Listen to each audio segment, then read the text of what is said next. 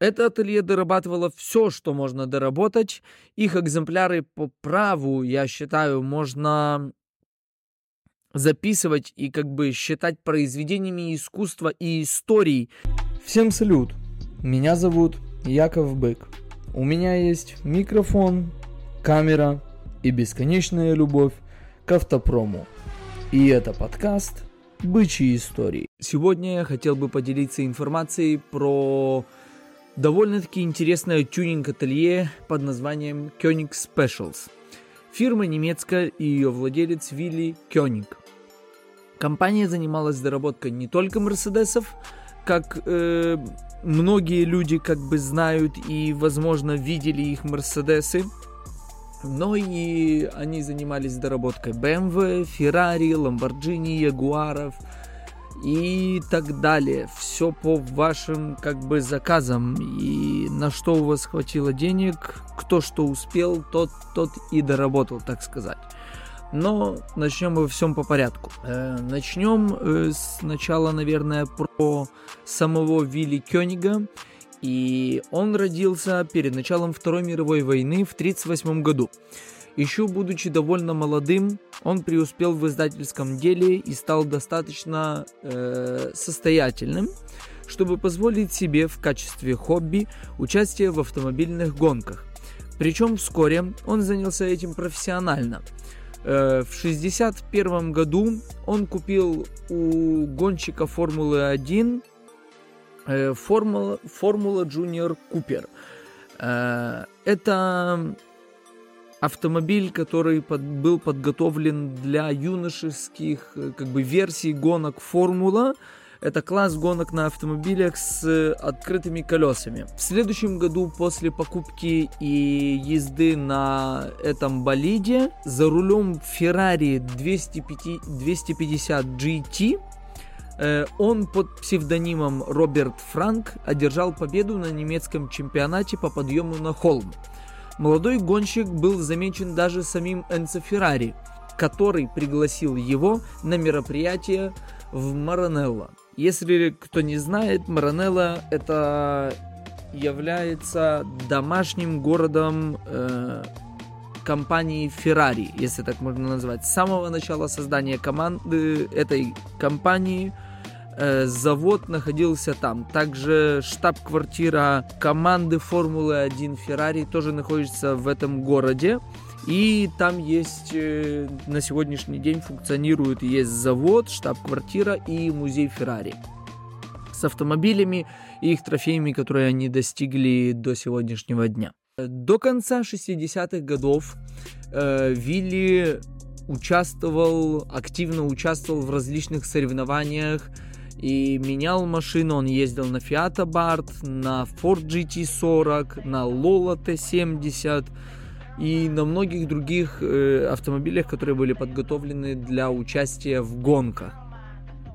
В 1969 году он принимает решение завершить карьеру профессионального гонщика для того, чтобы сосредоточиться на собственном бизнесе, э, принимая в этот период времени он время от времени просто как хобби ездил в любительских гонках, но большую часть времени он уделял своей типографии и развитию своего бизнеса. На тот период времени он решил, что для него бизнес важнее, чем его это увлечение, и в принципе он в своем бизнесе очень сильно преуспел. Но в 1974 году Вилли Гонщик побеждает Вилли Бизнесмена, он продает э, свою типографию, весь полностью продает свой бизнес, приобретает Ferrari 365 GT4 BB и возвращается на трек. Однако спортивная машина с громким именем несколько разочаровала немцев, поскольку вела себя не так, как чистокровные гоночные автомобили, с которыми он имел дело ранее – в итоге он приходит к тому, чтобы снова сделать Феррари настоящим гоночным и спортивным автомобилем. Тем самым он начинает доработку этой приобретенной Феррари. Э, он разрабатывает уникальную систему выхлопа Koenig Specials, увеличивая тем самым 12-цилиндровый э, двигатель в этой Феррари с 335 до 350 лошадиных сил.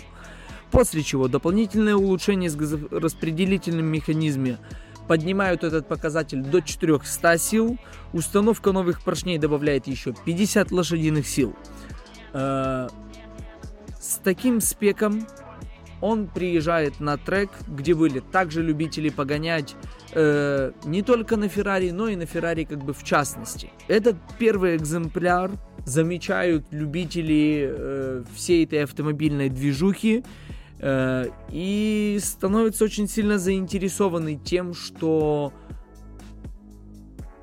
есть возможность доработать машину, которая является как бы уже гоночной и подготовленной. На самом деле у нее есть еще какой-либо запас, и можно ее раскачать и сделать еще мощ- мощнее. Понятно, помимо э, внутренности он ее и расширил, поставил более широкие колеса, сделал на нее такой обвесик, то есть она была ну, так, нормально переработана. И этот первый, можно сказать, вариант под себя становится показательным, становится рекламным, и люди начинают к нему обращаться с целью того, чтобы доработать свою Феррари и сделать ее еще более гоночной, чтобы она стала лучше, быстрее и стильнее. Владелец Феррари мог выбрать уровень тюнинга по своему вкусу. В самой мощной версии автомобиль э, разгонялся всего за 4 секунды в сравнении с 6,5 секундами в стандартной версии. Вариант с двойным турбонаддувом, предложенный Кёнингом, обеспечивал 620 лошадиных сил и позволял достичь скорости до 332 км в час. Практически каждая кузовная панель была переделана, чтобы достичь этой впечатляющей производительности, а обвесы из стекловолокна улучшали аэродинамику и придавали автомобилю характерный стиль Koenig Special. Немножко поговорим про вот этот вот стиль. Я думаю, что вы, если хотя бы чуть-чуть отдаленно были заинтересованы вообще в принципе тюнингом автомобилей и хоть что-нибудь знаете там про автомобили, то в свое время вы видели, э, может быть, когда-то давно где-то постеры э, с его доработанными машинами. Возможно, вы видели э, наклейки или какие-либо стикеры из жвачек или какие-нибудь э, не знаю, модельки, где-то видели, возможно, в газетах, в журналах, где-то видели в интернете, потому что э, его машины сильно отличались от э, заводских вариантов, и у них была своя отличительная черта в виде э, расширений и сделанных таких как бы воздухозаборников, жабр, которые идут, если мы говорим про версию купе, начиная от половины где-то двери и заканчивая полностью колесной аркой. Такие полосы. И ходят как бы по интернету слухи, что Феррари э, украла этот стиль для своей Тесторосы, потому что, по-моему, в первой Феррари перв украла этот стиль, потому что, по-моему, в Тестороса мы впервые видим тоже такие вот как бы эти жабры и такие вот расширения, но изначально, по всей видимости, именно Великоник изобрел вот это вот и такое видение э, этой машины и в принципе как бы таких расширений в целом.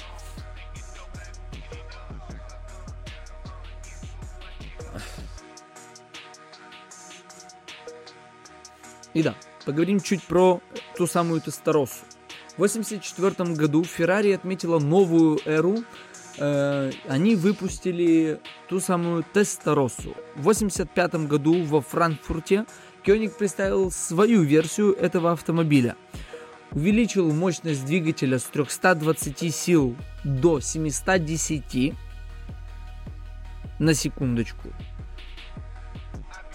Неплохо он тогда работал, это я согласен. Эта версия от Koenig разгонялась до 100 км в час за 3,8 секунды, и максимальная скорость была 340 км в час. Uh, увлеченный Тестороса Кёник представляет версию Competition с мощностью уже 800 лошадиных сил, а годом позже представил открытую версию Competition Cabrio. Хотя ее максимальная скорость с типом кузова закрытого э, была 349 км в час, но скорость седана тоже была впечатляющая, она достигала 319 км в час. Строительство версии Тестороса с откидным верхом не входило в планы Феррари из-за сложности всех переделок и усиления кузова. Однако Кёник предоставлял эту опцию за 55 тысяч долларов на тот момент, что эквивалентно 120 тысячами долларов на сегодняшний день. Э, то есть э, я хочу вам донести то, что ему в принципе было неважно. Если ему что-то нравилось, он видел в этом какой-либо потенциал, он этим горел, и еще кто-то был готов за это заплатить огромную сумму денег, он делал это вообще без каких-либо проблем. Хочешь кабриолет? Но и Феррари почему-то решила не делать кабриолеты. Заноси нам котлету денег, мы тебе сделаем кабриолет, который будет еще в два раза мощнее от заводского. То есть это вообще просто уму непостижимо. Это просто, не знаю, офигенно. Это круто, что была, было такое ателье, которое могло людям дать то, что они хотят, если у них есть деньги и они готовы раскошелиться. Э, но на вершине линейки вообще как бы Koenig Specials была версия Competition Evolution, с мощностью в 1000 лошадиных сил и максимальной скоростью 370 км в час. И разгонялась она до 100 км в час за 3,5 секунды. Это конец 80-х, начало 90-х. Возможности на тот момент, мне кажется, были просто безграничными. Он просто туда впихивал и делал все, что можно. Они использовали свои мозги и свои наработки на максимум. Они раскачивали это до невероятных тысяч сил, и это жило, это существовало, и это не разваливалось за один-два выезда. Это работало, и особо нету каких-либо негативных отзывов о тюнинге автомобилей от Koenig Specials. И это, я думаю, очень хороший результат. Также, как я и говорил изначально в самом э, начале этого выпуска, э, помимо тюнинга Ferrari, с которого он начал свою деятельность, он занимался доработкой Мерседесов, BMW, Ягуаров, Porsche, Lamb и так далее и тому подобное. В общем, этот человек не выбирал что-то одно, и делал только там, допустим, один вариант чего-то. Он брал разные суперкары, и в принципе не только суперкары, он брал и седаны, э, дорабатывал их, делал их еще более безумными и пробовал заработать на этом еще больше денег. Конечно, есть у него и спорные версии с его тюнингом, с его доработками. Не знаю, может быть, 80-е года это было круто, это было классно, но на примере Porsche 911 э, он, помимо там каких-либо технических доработок, я не говорю про это, я говорю про какой-то внешний вид и визуал, он делал его четырехглазым, а сзади устанавливал оптику, целую вот эту вот бленду длинную с Audi 200.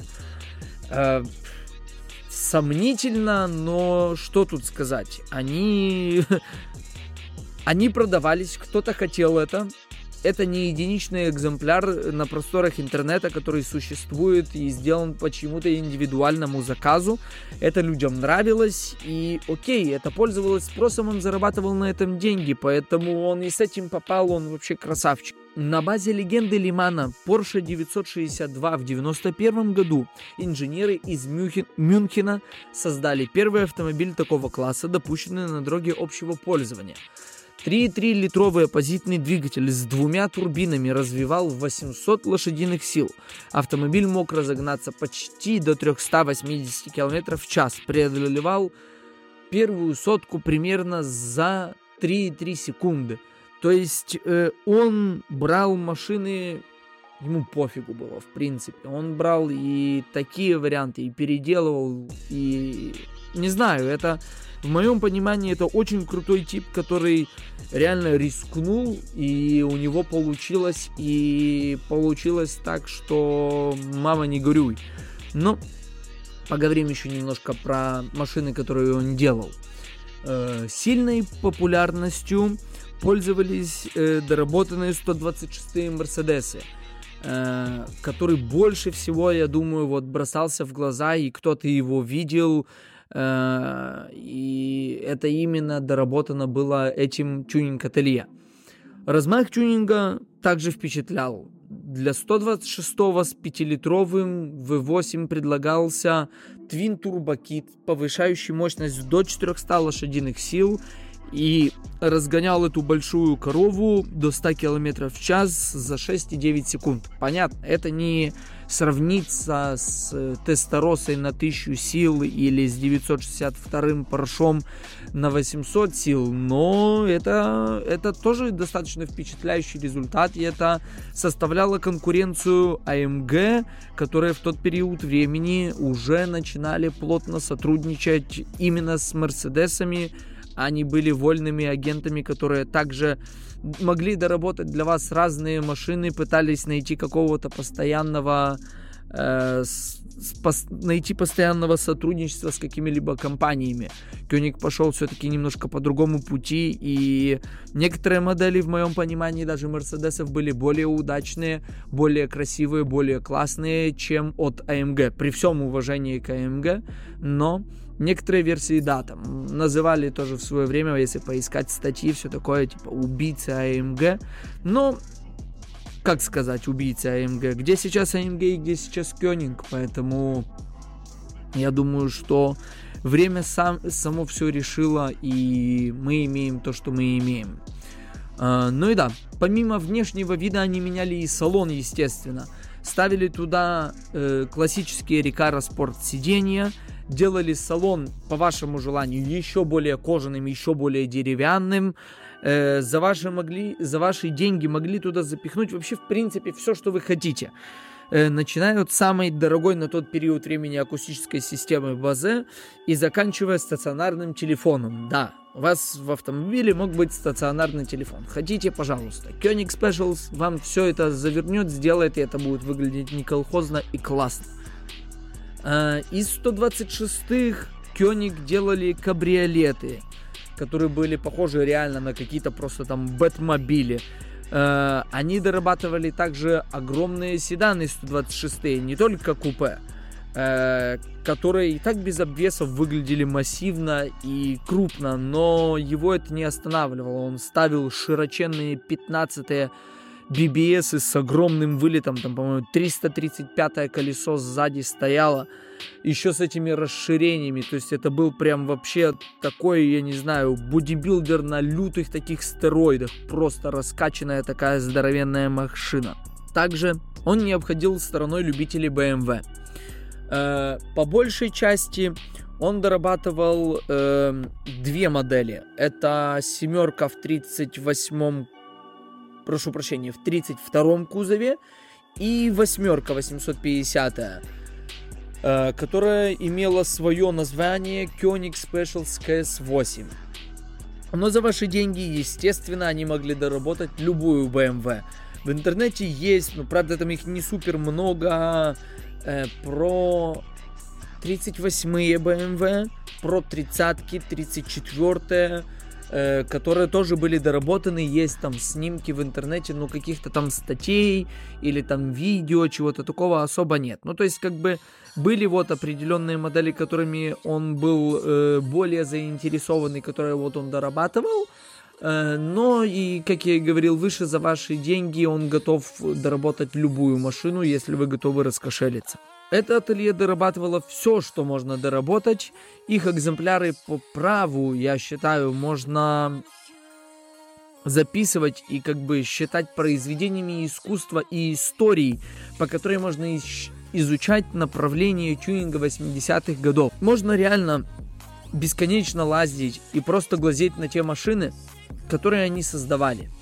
От безумно широких и огромных седанов в виде 126-го Mercedes или 32-й BMW до небольших Porsche с фонарями от Audi 200. Э, эта компания, в принципе, существует и по сегодняшний день. Они по большей части занимаются стайлингом. У них есть вроде как активный сайт, на который вы можете купить либо аксессуары в вашу машину. Э, я лазил по этому сайту, и если отталкиваться по тому, как этот сайт работает, вы можете до сих пор купить эти огромные 15 BBS широченные. Я, конечно, не знаю, куда вы их э, поставите сейчас, потому что такой размер очень мал. Но также вы можете купить коврики там за 150 евро, оригинальные Koenig Specials. Эм, и еще много разной периферии там для автомобилей. Но также помимо, помимо именно каких-то стайлинговых вещей для автомобилей, вы можете купить оригинальную, э, оригинальный, можно сказать, как мерч этой компании. Вы можете купить там кепки, вы можете купить брелки, значки, э, майки, сумки, по-моему, кружки, постеры, плакаты, журналы с э, их автомобилями, которые они дорабатывали. И это, с одной стороны, плачевно, потому что такая компания, которая делала такие офигенные машины, такие офигенные проекты, угасла и сейчас занимается тем, что просто живет на том, что она сделала в прошлом. Но и в то же время э, их можно понять, потому что это компания, которая существовала отдельно. Это было огромное тюнинг ателье, которое существовало отдельно от каких-либо других автомобильных гигантов, которое существовало как своя собственная единица. Дорабатывала и создавала безумные машины, которые нравились их владельцам и фанатам по всему миру, потому что Э, естественно, с такими огромными расширениями Koenig Special очень сильно прославился в Японии. До сегодняшнего дня там, я думаю, что является одна из самых больших фан-баз этой компании и наиболее, наибольшее количество автомобилей находится в Японии доработанных. И на сегодняшний день она существует благодаря тем своим безумным проектам, которые она делала в прошлом. Конечно, я даю себе отчет, что в сегодняшних реалиях такой компании существовать практически невозможно, потому что существуют нормы э, по выхлопу, по всему остальному. Они не могут так дорабатывать автомобили. Понятно, ты индивидуально сам себе можешь это сделать, но существовать как тюнинг-ателье, которое как бы делает машины, их делает и создает для людей, чтобы они могли ездить ими и на повседнев, и на треке, я думаю, что вот в этом появился какой-либо конфликт и по, в конце в конце где-то вот 90-х годов они потихоньку начали угасать. Эм, желание и вот эта вот мода на такие огромные расширения, на вот это вот все безумство начало уходить. Но, э, по моему мнению, такой тюнинг имел место быть, он имеет место быть, и я думаю, что на сегодняшний день можно дать такую оценку, что такой тюнинг проверен годами.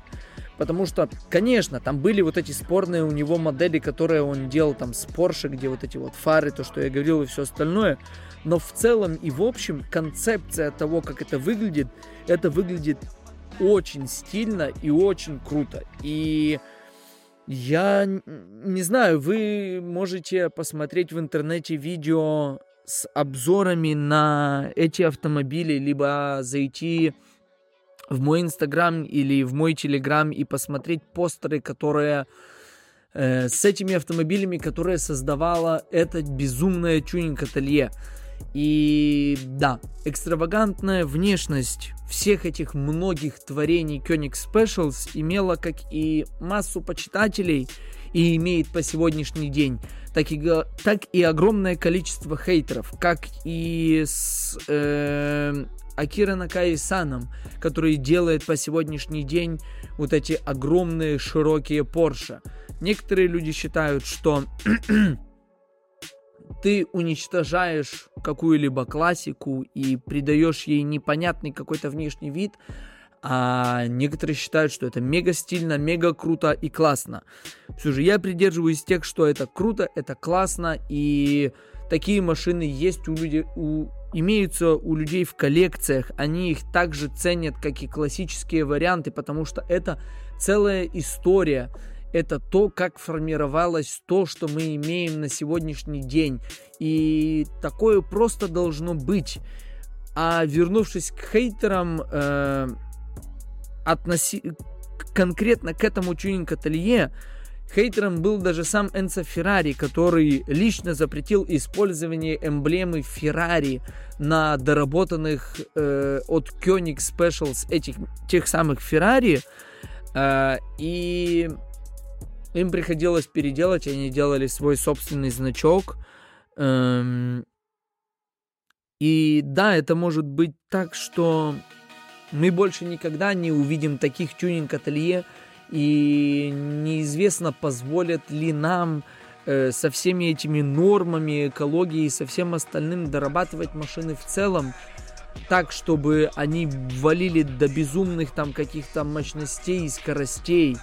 Понятно, есть там автоспорт и все остальное, и это там будет еще существовать, но неизвестно как долго, поэтому э, я думаю, что такие варианты нужно ценить, э, такие варианты тюнинга и чего-то вообще связанного с автомобильной культурой нужно знать, если вы этим интересуетесь и вам это интересно. Хотел бы вам пожелать не бояться рисковать, ведь э, Кёнигс, Вилли Кёниг не побоялся, рискнул, продал свое удачное и успешное предприятие, свою типографию – свой процветающий бизнес и углубился в то, что ему действительно нравилось и что было у него в, внутри, и то, чем он горел, и то, чем он хотел заниматься. И он создал себе реально мировое имя, и он войдет и вошел, в принципе, уже в историю автомобильного тюнинга. Поэтому не бойтесь рисковать, Возможно, вы превзойдете сами себя, если не побоитесь это сделать. До новых встреч!